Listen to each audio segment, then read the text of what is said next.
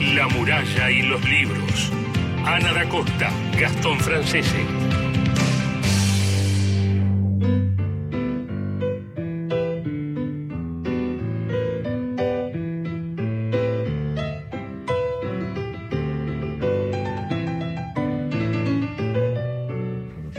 Hola, ¿qué tal? ¿Cómo están? Muy, pero muy buenas tardes. Bienvenidos a La Muralla de los Libros, el programa de la Biblioteca Nacional. Ya todo el equipo aquí en la mesa con nuestros invitados y estamos muy contentos. Tenemos una enorme alegría de compartir esta mesa con dos escritores, editores. Vamos a hablar de literatura como cada martes. Mi nombre es Ana da y me acompaña como siempre, Gastón Francese. ¿Cómo estás, Gastón? Hola, Ana. Y uno de los grandes gustos que tenemos también es dar espacio a escritores de otros lugares del país, que eso nos encanta. Así es. Saludamos a Cristian Blanco, que está en la operación y en la coordinación de la muralla de los libros. Gisela López, que volvió. Sí. ¿Estuvo de vacaciones? Volví, volví una vez. sí, de vacaciones, descansada y contenta de estar con ustedes siempre, en serio. Bueno, Lo nosotros disfruto. también. Y saludamos entonces a Marcelo Marín en la operación técnica, ya está todo el equipo.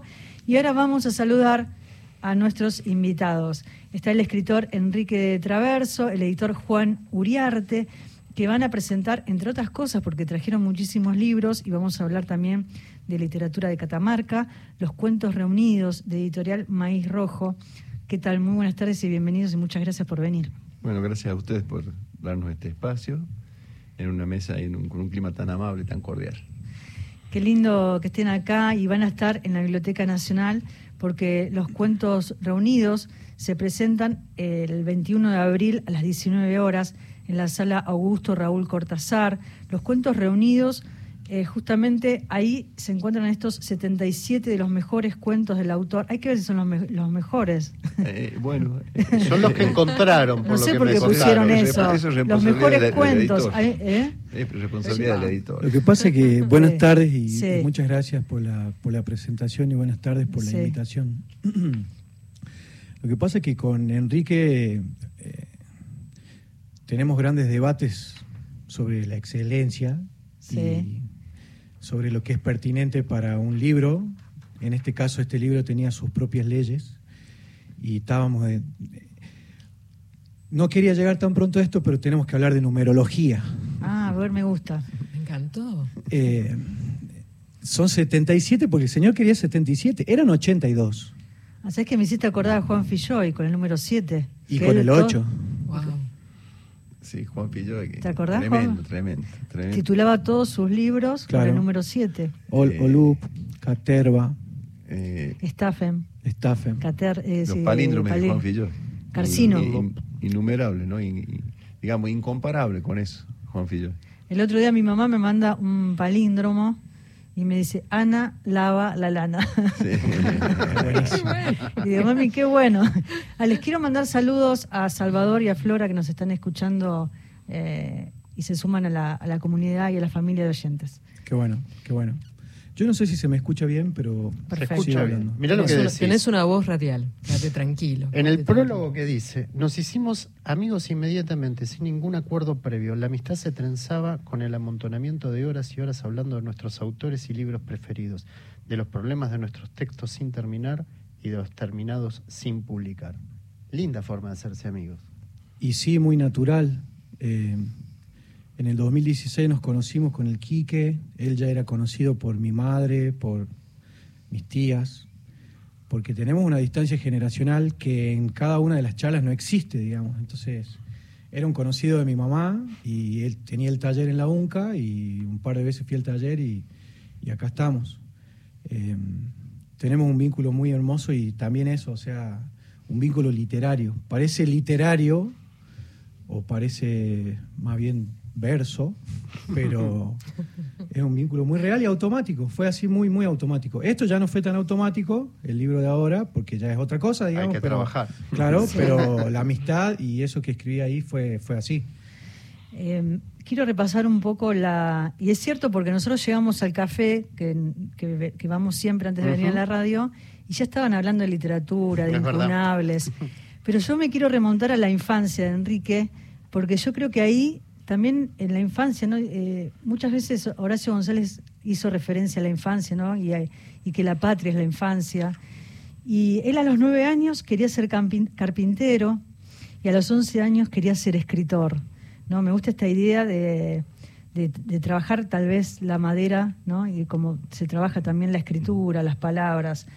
Y, y él cuenta eh, que a tal punto que su hermano Tato, eh, con él mandaron a un concurso de Villiquen y ganaron un premio, ¿no? Me gusta esta idea también de pensar porque muchas veces desde las infancias eh, comienzan a conectarse con la escritura, con la literatura, y también ahí tiene algo que ver con la familia, con las propias bibliotecas de familiares. Entonces me gustaría que cuentes un poco esa experiencia. Y bueno, hay un- mira, mi, vicio es la, es, la lectura, podríamos decir, ¿no? A partir de una fascinación que viene de mi padre, que de chiquito me hacía leerle. ¿sí? Ven, En sus intervalos de... eh, mi papá era médico, un médico clínico, un médico de pueblo, en un pueblo grande, donde había dos médicos para 25 mil habitantes, por decirte, eh, en la parte privada, y luego había un hospital público donde mi viejo fue el director. Eh, y, de ahí mismo, desde de, de muy chico, vení, léeme, me hacía leerle parrafadas de Shakespeare, de Borges, siempre de Borges. Que Juan lo los- cuenta en el prólogo. A los nueve Sí. años, ocho, nueve años, ¿viste? Y lo- es decir, vos decís, no, no, no queda ninguna huella. Pero me quedó todo un regusto que cuando leí Borges o cuando leí, por ejemplo, Shakespeare, yo ya sabía de qué se trataba, Wow. sin, sin exactamente tener una idea cabal, ¿no? Bueno, eh, esas huellas de, la- de- las lecturas de la infancia, a uno lo- por, por ahí me marcaron. Y bueno, y luego lo de escribir siempre estuvo, ¿no? Desde, los- desde Y, muy esa- y con ese con ese cuento, ¿cómo es que se llama, Ana? Que lo tenés ahí vos. Saltar a la otra orilla, ahí En es tan biográfico. con precisamente con ese cuento, abrí, eh, no sé si lo eligieron precisamente por eso, pero me parece que es una clave de lectura también, de alguna manera. Y bueno, eh, Porque ahí está la herencia de la biblioteca, ¿no? Claro. hay, hay un registro de la de- es decir mira hay, hay un registro caótico de, de- de- de mis vivencias de, de- vivencias de otros de, de- de la temporalidad eh, esta que vivimos que los cuentos tienen que ver con, con el con el siglo XX donde yo soy hijo del siglo XX y bueno eh, hay un trabajo con el lenguaje y están los ambientes del, del norte de- de- de- del estar de ese estar siendo como dice decía Kush que tiene eh, digamos, a donde el hombre, eh, a- de los pueblos andinos, eh, está un poco eso, me parece, ¿no? Es un poquito, una pintura de un poco de eso y alguna otra cosa más que dirá el, el Pachi, dirá mejor. Yo estoy muy contento de la lectura que, que- que estoy viendo en, en Gastón porque, mira, acá se viene un como un spoiler fantasmal. Porque mm, el primer texto, digamos, hay un orden que es adentro de los textos, que es, el primero es saltar a la otra orilla. Estamos hablando de Cuentos Reunidos, que se presenta el día 21 a las 19. Estamos invitando a todos los oyentes en la sala Augusto Raúl Cortázar de la Biblioteca Nacional, Agüero 2502. Te paso ahí el aviso así. Seguimos. La gente sabe de qué estamos hablando y vamos a sortear a qué teléfono. O sea, te interrumpo ahí un segundo Sí, para pasar perdón, este ¿eh? aviso. Por favor. WhatsApp Gisela. 11 3 870 74 85 para aquellos oyentes, oyencia, que nos digan dónde, nombre, apellido, su DNI, tres últimos números y quiero concursar, quiero participar y algún detalle más, obviamente, de lo que estamos charlando, que charlen con nosotros al WhatsApp 11 3 870 74 85 o el contestador nos dejan en 30 segundos estos datos al 0810 222 0870.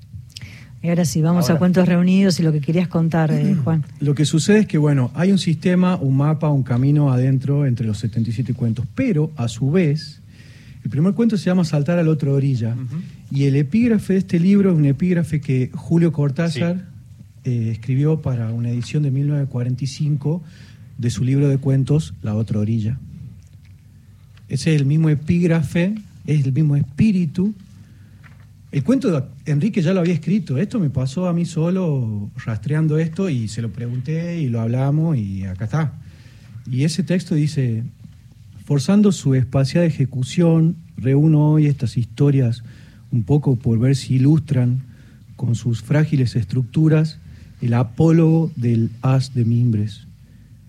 Toda vez que las hallé en cuadernos sueltos tuve certeza de que se necesitaban entre sí, que su soledad las perdía. acaso merezcan estar juntas, porque del desencanto de cada una creció la voluntad de la siguiente. Las doy el libro a fin de cerrar un ciclo y quedarme solo frente a otro menos impuro. Un libro más es un libro menos, un acercarse al último que espera en el ápice ya perfecto. Entonces el juego, no sé por qué Quique llamó a su cuento, que luego fue el primero, saltar a la otra orilla. Pero... Ahora nos puede contar, lo tenemos acá en mano. ¿Qué pasó ahí? Mira, te, voy a, contar una cosa que, pasa a los que trabajamos en, en, medios gráficos. Eh, yo, bueno, muchos de estos textos fueron escritos, algunos de estos textos fueron escritos para una revista dominical. Yo te decía hoy, atrás de algún fotógrafo, atrás de, la foto de un fotógrafo, un fotógrafo que se firma como Juan Matos, eh, y muchas otras historias eh, fueron escritas ante la página en blanco de un suplemento cultural que hacíamos. Hoy no llevo nada, llevo este cuento para resolver y me obligaba a escribirlo. Entonces están de esos dos mecanismos, ¿no? y bueno, adentro del libro hay crónicas, hay algunos relatos que no sé si alcanzan a ser cuentos y hay algunos, algunos cuentos, ¿no? Así es. Y hay un poco de, esta, de, de este mundo, de este mundo, sin ser el mundo. A ver, esto ya es una cosa más, más, más, teórica, si se quiere. Eh, creo que escribimos por afuera del boom varios escritores, ¿no? Como Eso hablábamos hablaba hoy, claro, hablamos de Moyano, de Di Benedetto. me, siento bajo la férula de Bolaño, de Reinaldo Arena, bajo la férula de esta literatura alumbrada en los 40, de gente que nació en los 40, en el 50. Es decir, que a donde está el hombre está la circunstancia, está el paisaje, pero está la historia, básicamente está la historia, que es común a, otros pueblos, a la memoria, no sé. Hay un poco de todo eso, ¿no? Por, por si puedo eh, decir una claro, y, y, en los textos también, y, y, vos lo destacás en el prólogo, la historia que vos querés que él cuente ya la tiene escrita. Claro. Pero es tomar personajes como una curandera, como Doña Arminda, me acuerdo, o eh, algún caballo famoso, los gauchos ahí cocinando el peludo. Eh, son esos detalles donde se demora y también en un contexto, en un, en un lugar muy tuyo. Sí, en este, pedazo de paisaje de Argentina, porque a veces, vos, o sea, Argentina, muy tuyo, eh, a esto me hago referencia.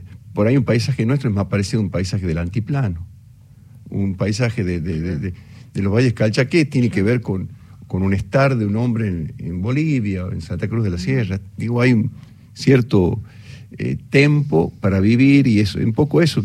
Si, si, si hay una pizca de eso en, el libro está bárbaro, ya, ya está bárbaro. Si uno puede traducir esa saudade un poquito, ya vale, ya vale. Me gusta esa palabra. Eh, Enrique, vos estudiaste letras en la Universidad de Córdoba, los dos tienen un vínculo ahí con Córdoba. Yo, no terminé, fue trunco ahí, que, quedé ahí. Pero, fuiste a Córdoba. Lo intentaste. fuiste a Córdoba a tener un acercamiento a las letras. Después me dediqué a escribir siempre y, terminé de maestro. Estoy muy feliz de haber trabajado de maestro. Ahí va a hablar Ana de maestro. Bueno, yo, te quería preguntar justamente por eso, ¿no? Por tu rol como alfabetizador porque en un barrio como es eh, Villa Angeleri, entonces me gustaría que cuentes un poco, porque ahí también está eh, la tarea de aquel que eh, no solamente leyó esos libros de Borges o leyó a Shakespeare y tiene esto que decía Gastón, los detalles, la referencia al paisaje, también se escribe con la memoria, con, los libros leídos, ¿no? Y también con esa devolución que hace el otro. Pero me gustaría que cuentes porque ahí también hay una tarea de, enseñanza. Y sí, sí, finalmente, eh, capaz que de observador, ¿viste? De, de, un poco... Eh, sí, bueno, ahí estuve cuatro o cinco años en una vivencia muy fuerte, una experiencia muy interesante donde era, daba apoyo escolar, era alfabetizador y a la noche, si era necesario, era enfermero, acompañaba a alguien al hospital o, hacíamos una campaña para prevenir la diarrea o, o iba a juntar leña para la olla comunitaria que duró 500 días ahí seguidos. Entonces ahí me fui moldeando, sin un plan previo, porque yo era estudiante, me fui a Córdoba, sin un plan previo, no es que quería... Bueno, y, ahí viví una experiencia fuerte. Y luego hay cuentos de ahí, por supuesto. ¿Qué, recuerdos, o sea, qué, qué situaciones, bueno, en tu obra, en tu literatura, en los cuentos reunidos aparecen no muchas de estas cosas? Y ahí, mira, hay un cuento que es de unos bebés que mueren por, por diarrea estival o de un chico chaqueño que lo mata la policía por robar gallinas. que son historias reales, lleva- donde la, la- la realidad pas- traspasa la ficción, ¿no? Digo, a donde la realidad se supera la- a la ficción, o vos decís, es muy loco que ocurra esto, y, est- y eso ocurre. Que un tipo por llevar una, un- por robar una bolsa de pollos con una bolsa, literalmente de con nueve, diez pollos lo maten por tres tiros por la espalda. Digo, eso también está un poquito en el cuento, sin hacer galas de nada, ¿no? Está eso como está el personaje mínimo de un, de un ninjera, como está... El payaso triste como que me un encanta. payaso que, que se tiene Es que vestir de payaso para limpiar vidrios porque eh, por la crisis, por, porque en eso ha devenido, eh, o para limpiar vidrios de edificios se sube eh, vestido de payaso, Pero pintado para de payaso. se requiere una sensibilidad especial, tanto como para comprometerse a hacer una olla, Y, como sí, también para observar esas cosas. Digo, la- Porque hay la- otros que pasan de largo eso. la vida te moldea la mirada. eh, a donde, según lo que hagas, te moldea la mirada, te, te, te educa la mirada, te, te lleva a mirar ciertas cosas, a detenerte en ciertas cosas, ¿no?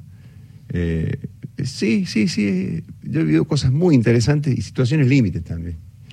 A donde, y después otra cosa más que siempre me ha llamado la atención, de la forma en la que habla la gente, la for- eh, los giros del lenguaje, los matices, cómo se, cómo, cómo se habla en las, situaciones límites, como, como el hombre, dicen por ejemplo, en el norte hay un ahorro expresivo muy grande, se dice con sentido de holofrase, de una sola palabra, tiene el sentido de una frase. Todos esos matices, ¿ves? Cómo actúa el lunfardo en el noroeste, que se escuchó por las radios, por, eh, por, Radio Nacional, básicamente, le, le fue transmitido el lunfardo a la gente por los discos de tango. Pero cómo se modifica y cómo se, se yuxtapone con, con, la- con las lenguas de origen, digamos, con el, con el quechua, con los, que- con los quichuismos y con otros. Todo eso también es magma de mi, un poco de mi literatura, creo, ¿no? Juan, ¿por qué no nos contás un poco cómo es el vínculo entre la Biblioteca Nacional y ustedes? Porque se menciona la- la- los libros de la Biblioteca Nacional, este vínculo con Horacio González. Hay una historia muy linda que me gustaría que la cuente después, Enrique, sobre est- esta relación con, con Horacio González y Luis Franco. Eh, y los libros, los libros de la biblioteca que están allá, un poco la gestión que empieza Horacio González y la continúa también Juan Sasturain. Sí. eh, el directorio de la Biblioteca Nacional desde hace un tiempo viene planteando sedes en distintas partes del país. Ya han organizado y creado la sede Juan Filló de Córdoba. Sí, después vamos a hablar. Que ya conocí. Sí. ¿La conociste? Y, Qué y bueno. la primera reunión que yo tuve con el directorio de la Biblioteca Nacional fue en el Cabildo de Córdoba. Qué lindo. Gracias a los Ahora no está, no está ahí, pero se, se corrió el lugar. Eh, comenzó ahí, ahora la trasladaron porque Sí. necesitaban el espacio también para catalogar. Sí, de hecho, nuestra antología 21 por 21 está ahí y el catálogo está, o sea, el depósito está en Córdoba. Qué lindo. Este, Un libro hecho en Córdoba, hecho en Córdoba, con factura cordobesa. yo quería decir, yo quería decir, yo quería volver un poco acá a los cuentos reunidos de A Traverso. los 77. Sí, porque mm, hay varias cosas que dijo Quique que coinciden todas, por supuesto, pero por supuesto yo lo voy a alabar un poco más de lo que él se intenta no alabar. Y se va a Este, enojar, ya sabemos. No, bueno, Ah. Tienen que pelearse, ¿eh? Estoy hablando de un autor, yo estoy hablando de un autor, da la casualidad que esté sentado a mi izquierda, pero Sí. ¿Y qué, qué, qué sabemos de este autor? por ejemplo, esto que el autor nos contaba más temprano antes de, de llegar al programa, que nosotros hacemos cruzaditas, lecturas cruzadas de autores, por ejemplo. Quique me ha mostrado a mí mayormente a Daniel Moyano, un riojano, y yo le he mostrado a Quique mayormente el chileno Roberto Bolaño, que quizás para los oyentes de Radio Nacional de esta hora de la noche sea más conocido Bolaño que Moyano.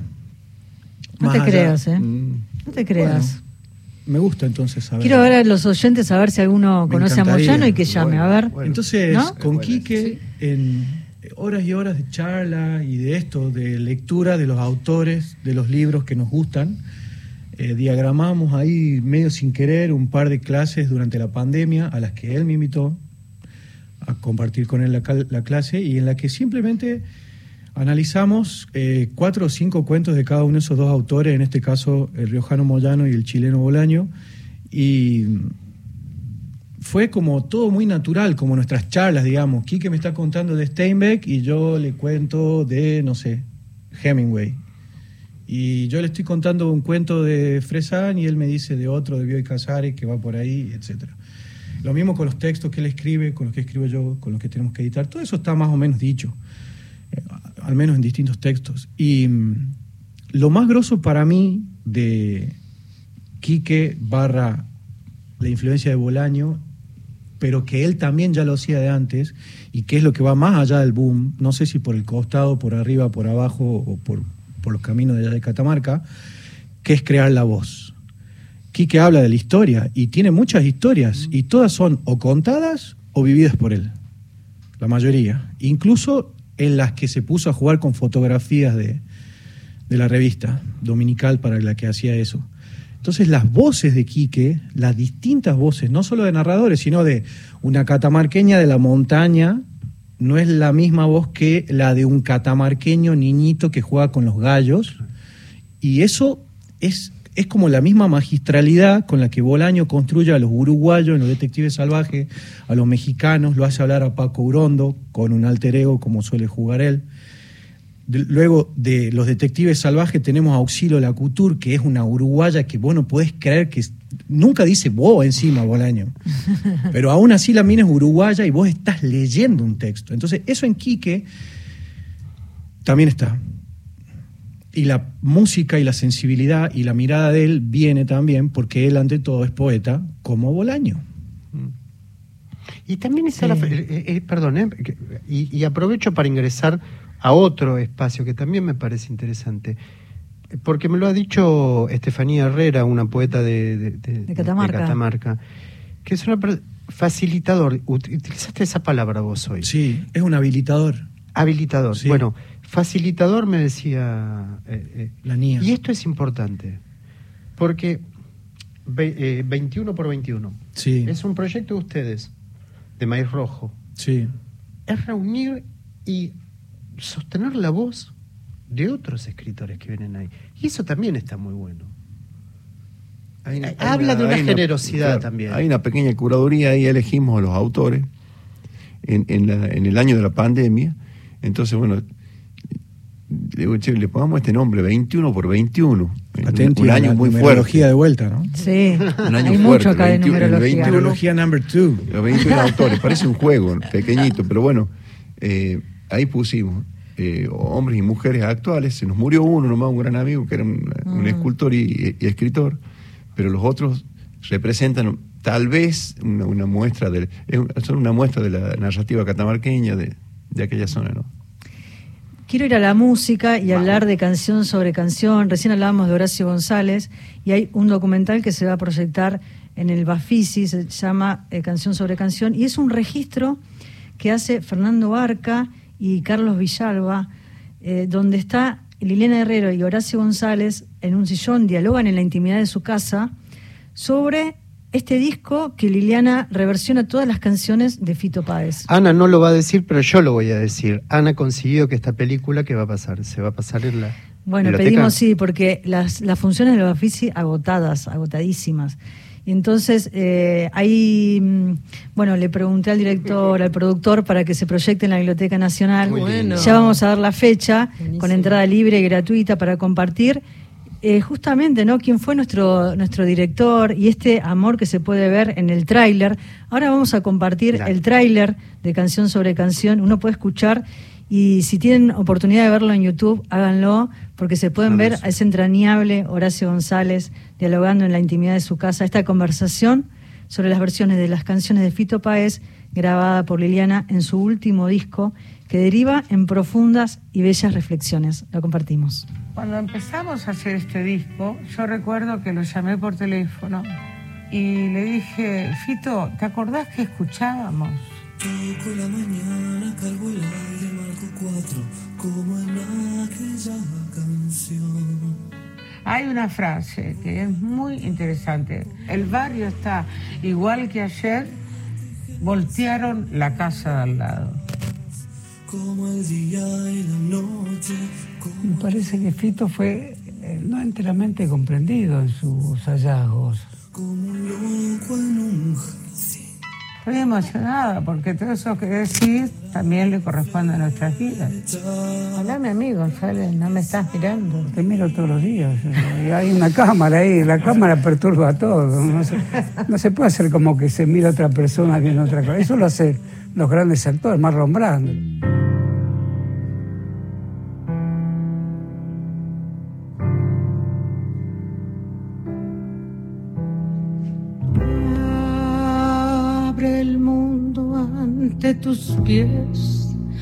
Abre todo sin querer, abre el sen, la vanidad, abre la profundidad, abren sexos en tu piel, abren cofres si quieres, abre el fuego si cantas abre el mundo una vez más. Abre el roce y el amor, se abren paso entre tú y yo. Abre el miedo y el dolor, abrís todo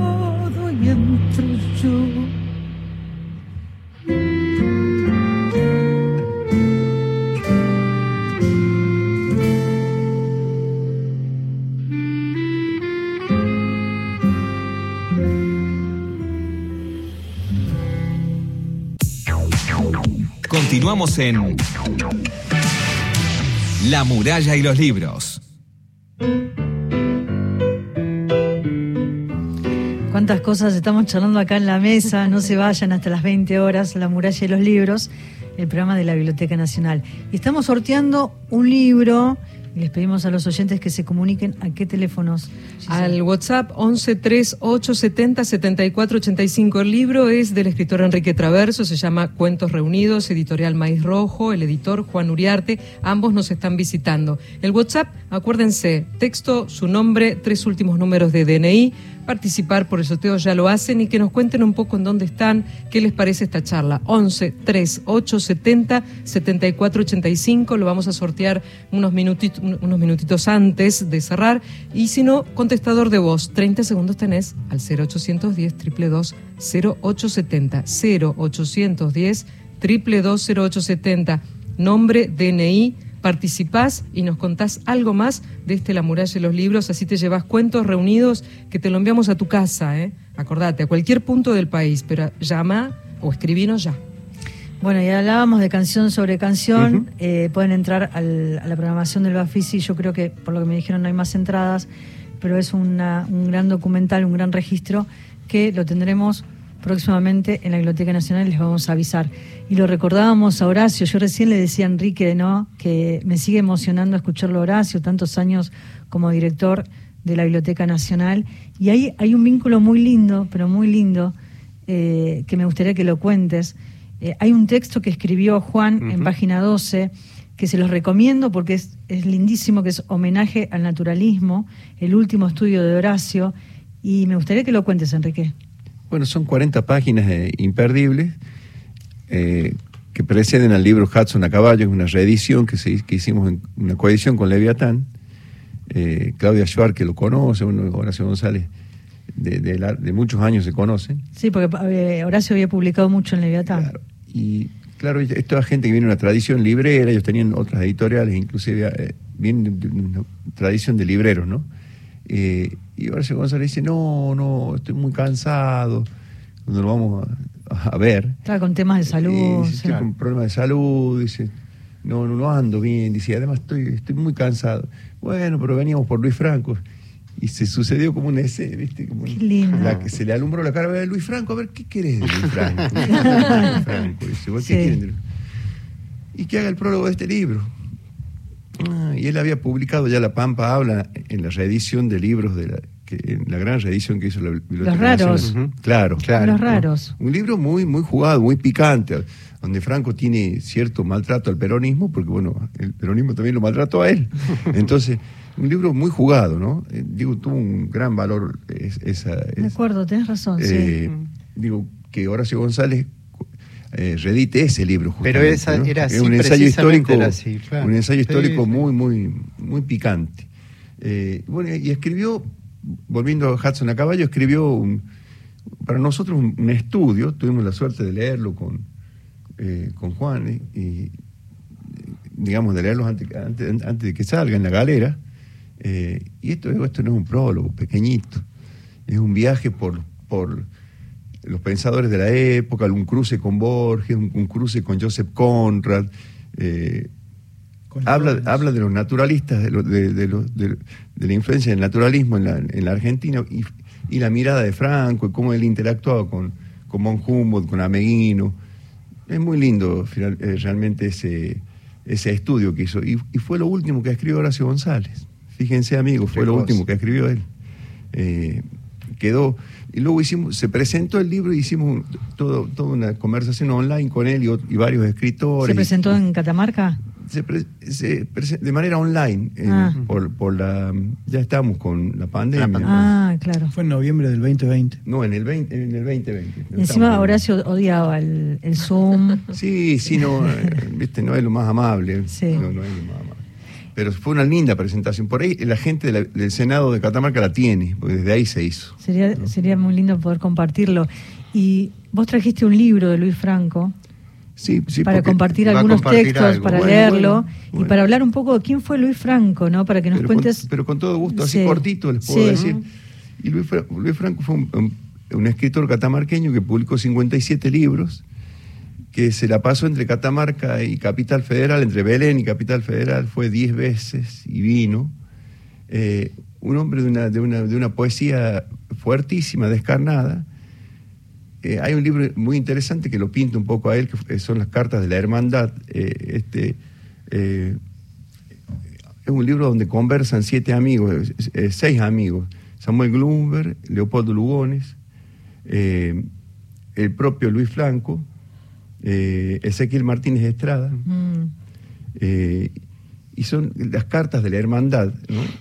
así se llama el libro, eh, interesantísimo, hombres de la época hablando sobre problemas, sobre sus concepciones del mundo y, y- y demás, ¿no? Hay un, Horacio Quiroga, anarquista y individualista, Samuel Glumber, un- una suerte de, de lo que hoy sería un, un, un gran organizador, un gran gestor cultural, tiene una revista Babel en Chile. Eh, bueno, y, nosotros intentamos reeditar la obra de Franco con permiso del hijo que vive, con, con quien somos, tenemos una amistad. Y yo he elegido eh, eh, reeditar los libros que tienen que ver con la naturaleza. Lu- Luis Franco fue un- uno de los primeros, primeros escritores, en, tal como se entiende la ecología, en nombrar a temas tocantes con el medio ambiente. y reeditamos Nuestro Padre el Árbol, que es un ensayo pequeñito que no es un tratado de drendología, no es un tratado sobre los árboles, pero también lo es, y después tiene mucha poesía. Bueno, les leo un texto. les Sí, comparto un sí, texto. sí, Dale, sí. dale, dale. El álamo dice, el álamo es el más inconfundible de los árboles que vemos todos los días y su obelisco verde da un alto decoro a la arquitectura del paisaje. Todos conocemos su corteza gris y casi lisa y sus hojas de verde oscuro en el haz y de blanco plateado en el revés, de peciolo largo y fino que fomenta su incontenible temblor. También sabemos todos que prefiere las zonas frescas y húmedas, que se reproduce por semilla y por estaca, que crece a ojos vistas como algunas hierbas, que su hoja conserva en invierno, que su, que su hoja conservada en invierno sirve para el forraje, a falta de heno, y que de su madera blanda y sin nudo sale de todo, como de la mano de los pobres, vigas, listones, alfajías, artesas, cajones, cajitas, colmenas, palas, palas de horno, en fin, desde suecos a vagones de, fe- de ferrocarril. Dicen que el, eh, que el álamo virginiano se remonta hasta los 40 metros y que el canadiense duplica con exceso esta estatura. Puede ser. Yo solo sé que el temblor y el rumor de las hojas del álamo consuenan con los del arroyo, la lluvia y las alas al comienzo o al final del vuelo. Pero lo que el álamo me parece superar a los demás árboles es en su incontenible vocación de niveles celestes, en su empeño de hacer llegar aladamente al corazón del cielo el verdor viviente de la tierra. Qué lindo. Ay, qué hermoso. Luis Franco, Luis Franco. Y Sumamos si a les alguien parece, más, ¿no? si les parece, nos vamos por un ratito a Córdoba y de Córdoba también acá, a Radio Nacional, porque vamos a hablar de la sede. Recién hablábamos de la sede de Córdoba, Juan, hacías referencia, ahora, ahora tenés tu, tu oportunidad de contar sobre este encuentro con Raúl Tamargo. Él es el coordinador general de la sede de Córdoba, la sede que se inauguró hace muy poquito. Estuvo Juan Sasturán, el director de la Biblioteca Nacional, en la inauguración. Y además allá está la muestra Contar Malvinas. Raúl, Ana Acosta, Gastón Francese, equipo y nuestros invitados Juan eh, Uriarte y el escritor Enrique Traverso aquí en la mesa. ¿Cómo estás? Hola, ¿cómo estás? Muy bien, muy bien. Un saludo para todos y un abrazo para, para el amigo Juan con quien hemos compartido más de una charla. Le prestaste un libro acá, nos contó Juan. Sí, sí, claro. que, ya, que por otro lado ya está ya está catalogado y disponible y, y, y a, a, disposición de, de, de, los lectores. Contanos un poco cómo fue eh, la inauguración de la sede, ¿no? Qué importante esta primera sede que se inaugura de la Biblioteca Nacional fuera de Buenos Aires, fuera de la ciudad de Buenos Aires, en una provincia como es Córdoba y que lleva el nombre del querido Juan Filloy. Sí, bueno, el, vos sabrás, conoces un poco la historia. Nosotros hace tenemos un pequeño equipo de trabajo desde hace exactamente dos años eh, en un proyecto origi que originalmente eh, partía de un, de un convenio con el municipio de Córdoba. Bueno, eso por distintas razones eh, se, se, fue deshaciendo ese, ese acuerdo, digamos, y, y, ahora conseguimos instalarnos en dos lugares diferentes. El acto al que vos te referís, que ocurrió creo que la semana pasada, si no me equivoco. El 5 fue. El 5, exactamente, exactamente. Eh, se dio en, en, un espacio que nos, nos facilita la Biblioteca Córdoba, que es una biblioteca dependiente de, de la Agencia Córdoba Cultura, y allí mismo se instaló también la, la muestra Contar Malvinas, que está en exhibición hasta el 15 de mayo. ¿La muestra está en eh, qué lugar? Es eh, la Biblioteca Córdoba, algo es un lugar muy muy conocido para, para, la, para los cordobeses, es en la calle 27 de abril 375, está se puede visitar de, de, de 8 a 20 de lunes a viernes está hermosa la muestra, es muy recomendable. Ustedes la conocen porque primero se, se expuso allí, así que... Claro, ahí están los testimonios de excombatientes que de alguna forma con los materiales que se presentan dialogan eh, justamente con textos y con otros discursos, ¿no? Como lo de la prensa y la, y la ficción también. Exactamente, sí. Y, y algunas joyas bibliográficas del acervo propio de la biblioteca. ¿no?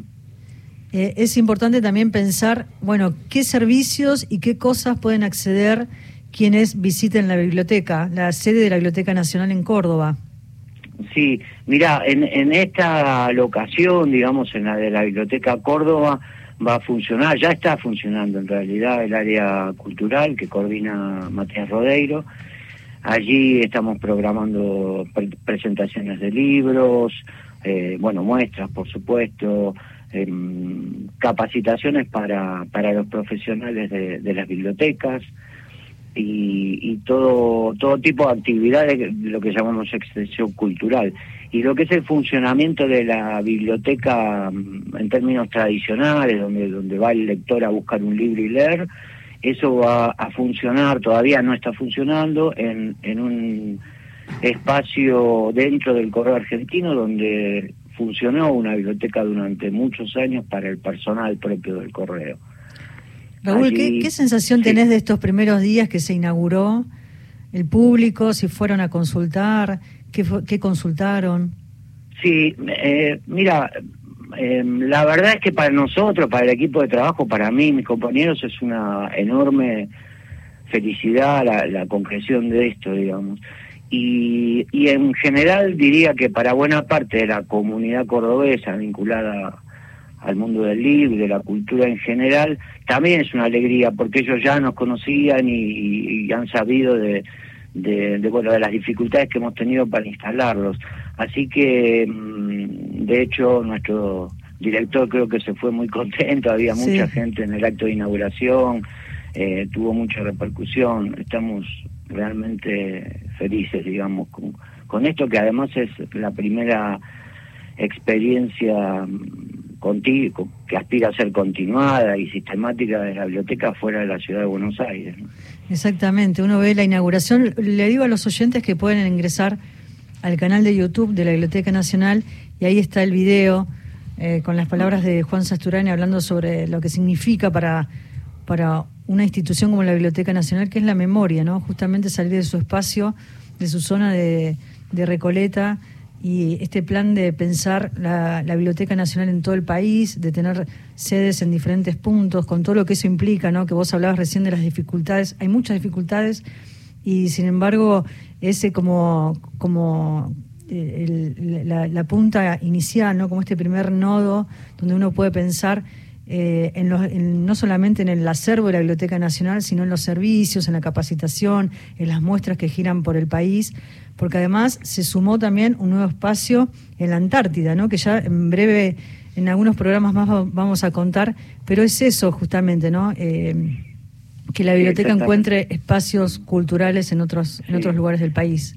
y además te agregaría que, que la, la posibilidad de estar acá, la proximidad, digamos, con la producción editorial y, autoral, digamos, de, la provincia nos permite también eh, visibilizar y, y, y hacer y, potenciar la circulación de, de- materiales que de otra manera llegan ocasionalmente a, conocimiento de- del, del usuario de la Biblioteca Nacional y en particular de la población de Buenos Aires. Nos parece que es un- una buena manera de, de crear un camino al menos de doble, de doble vía, ¿no?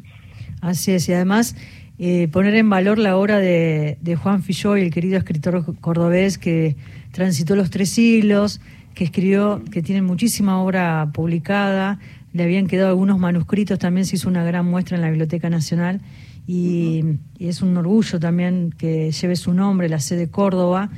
Eh, yo le quiero agradecer también y mandar saludos a Matías Rodeiro. Con él se fue armando con estas dificultades, también sorteando todas estas cuestiones, pero finalmente la sede se inauguró y es una, y una gran alegría, Raúl. Bueno, para nosotros también. Y espero que pronto podamos también eh, eh, ce- celebrar la apertura del otro espacio. Así es. Bueno, te mandamos un saludo grande desde acá, desde Buenos Aires.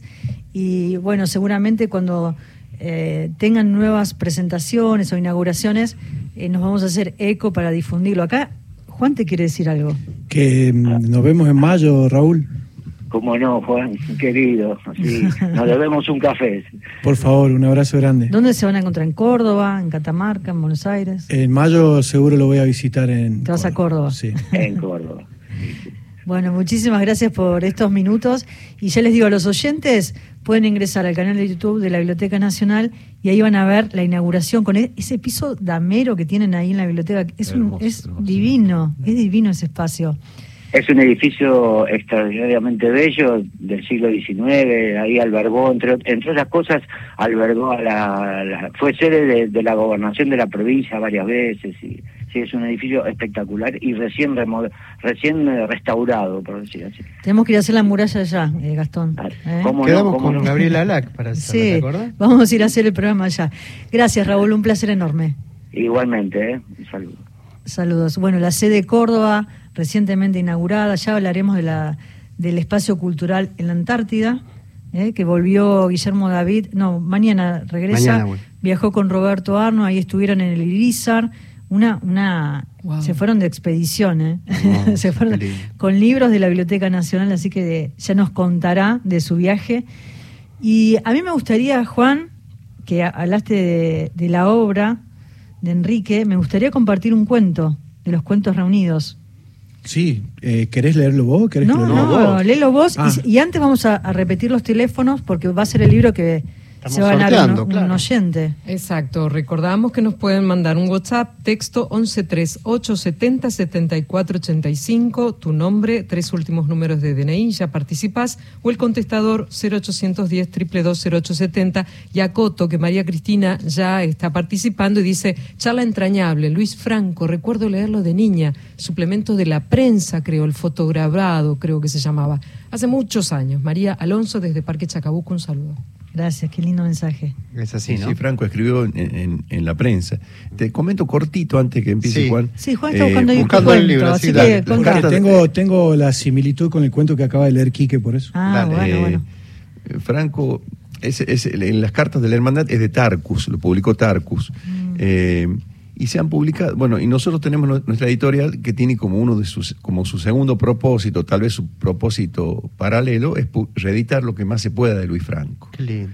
Eh, así que bueno, en eso estamos. Queremos, queremos editar biografías animales y queremos pedirle a, a un gran escritor también así de, de la talla de Horacio González que nos haga el prólogo. Qué Qué lindo. bueno. qué Eh, bueno. estamos, estamos ahí. Están ahí lidiando. ¿Vamos con el cuento? Sí, cómo no. Eh, iba a leer otro, estuvimos pensando como ocho cuentos distintos, recordemos que son 77. Mirá que se, tenemos pocos minutos que se viene otro programa. Pero en función de lo que dijo Quique, voy a leer la Catedral de los Pájaros. ah, qué corto. lindo. Dale. Sí. Las secoyas son en la actualidad los árboles más gigantescos del mundo. Esto es Enrique Traverso, no Luis Franco. Cuentos reunidos. Pueden superar los 100 metros. Si bien este lugar hasta comienzo del siglo XIX era ocupado por abetos y eucaliptus, se han encontrado secoyas de hasta 3.000 años que no podrían abrazar 10 hombres. Tal vez Ítalo Calvino se haya inspirado en los grandes bosques de secoyas de la costa del Pacífico para aquella novela El varón rampante. Un cielo rojo diamantino es el piso de secoyas por donde podrían pasearse las bailarinas más delicadas, las del famoso ballet ruso de los años 40, cuyos movimientos fueron comparados con el de ciertas flores. Así las retrató la inmensa Julia Artemieva, una fotógrafa rusa. En territorio argentino, el tacu o algarrobo fue y es alimento del ganado y las personas, y hasta se podía mensurar la fortuna de algún hacendado del norte argentino en arrobas, que no es el signo que se usa dar, para dar paso a una dirección de email. Medida equivalente a la cuarta parte de un quintal, algo así como 12 kilos. La escritora María Emilia Azar, la poeta de Villa Dolores, esto es, en Valle Viejo, Catamarca, amaba los árboles y les escribió versos muy profundos. Era capaz de emocionarse al ver los primeros brotes de una higuera o de hablar de los nísperos como los frutos preciados de una encomienda que viajaba hasta la pensión donde el hijo aguardaba el avío con los frutos amarillos. Una vez se enfrentó a la cuadrilla que venía a cortar uno de los pacará o timbó más importantes que tiene el pueblo de una sola calle. Este árbol lo, plantó mi padre, ustedes no lo van a cortar, si no me van a cortar a mí también, dijo interponiendo su humanidad entre los dueños de la motosierra y el añoso árbol. La cuadrilla se retiró y el mismo intendente tuvo que deponer esa actitud depredadora que debiera ser poco usual en un ingeniero agrónomo. Doña María Emilia ya había sufrido la mutilación y luego la desaparición de los olivos que rodeaban otras callecitas amables de la villa. Luis Franco, el escritor catamarqueño, escribió Nuestro Padre el Árbol, un libro que está a mitad de camino de un estudio sobre los árboles y la poesía más pura, como la que podría haber logrado Virgilio. Pero vuelvo a mi pueblo, Villa Dolores. La tipa de la Plaza Castillo que da nombre a la calle Joaquín Acuña fue defendida en más de una ocasión por don Arturo Carrizo, el boticario amigo de todos y el escribano Medina. Hoy es uno de los colosos de esa plaza, ignota en su arquitectura y trazado, pero bella, única por sus inmensos árboles. Y finalmente un hallazgo de lector. Luis Franco, el de Belén, y Antonio Esteban Agüero, poeta puntano, en cuya casa de Merlo San Luis se halla el más inmenso algarrobo de Argentina, se dice que tiene más de mil años, escribieron con años de diferencia el mismo e idéntico verso. Árbol, catedral de los pájaros. ¿Qué más puedo decir?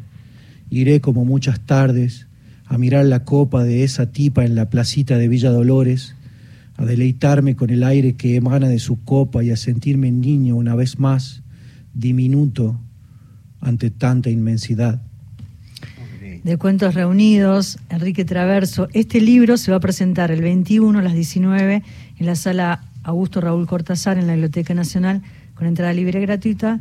Agüero 2502. ¿Y quién se lo lleva de nuestros oyentes? Silvia de Buenos Aires, DNI 863. A ella entonces le van a poder dedicar el libro, este Cuentos Reunidos de Enrique Traverso, nuestro escritor que visita con la editorial Maíz Rojo. Qué lindo, muchísimas gracias a los dos. ¿Van a estar en la Feria del Libro? ¿Vas a estar, Enrique, en la Feria del Libro? Eh, Voy a venir a hablar de Luis Franco, a presentar nuestro padre el árbol. Qué lindo. Nos vas a avisar entonces, pero con nos damos una vuelta. Y a compartir una mesa con otros estudiosos de, la obra de Franco. Nos llamamos los francófilos, hay un grupo. Qué lindo no, eso, eh, qué bueno. eh, Porque que sería bueno. muy complejo que se llamaran los franquistas. No, no, no, no, por Ahí es otra cosa. Por favor. Yo Llega- soy un traversista de la primera hora, quiero que quede claro.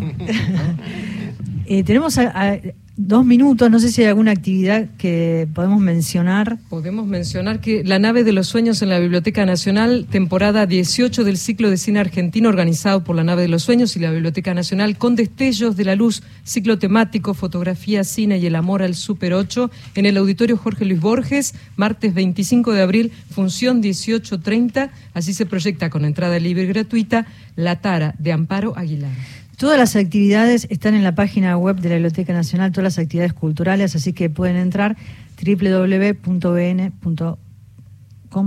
¿no? Sí. Bueno, lo dije bien. Bueno, si no ponen Biblioteca Nacional. www.bn.gov con B larga, punto ar. Ahí está. Tantos años y uno se olvida. Está firmado el ejemplar, ¿eh? Llegamos al, al final de la muralla chicos, de los venir. libros. Muchas gracias a ustedes Juan por- Uriarte, Enrique Traverso, un placer enorme. Gracias. Muchas gracias. Gracias, Un placer. Nos despedimos hasta el próximo martes y vamos a estar en la Feria del Libro, ¿eh? Con la muralla ¿Sí? de los libros. Sí, los dos, dos martes, vamos a grabar programas. No se lo pierdan. Chao, buena semana para todos.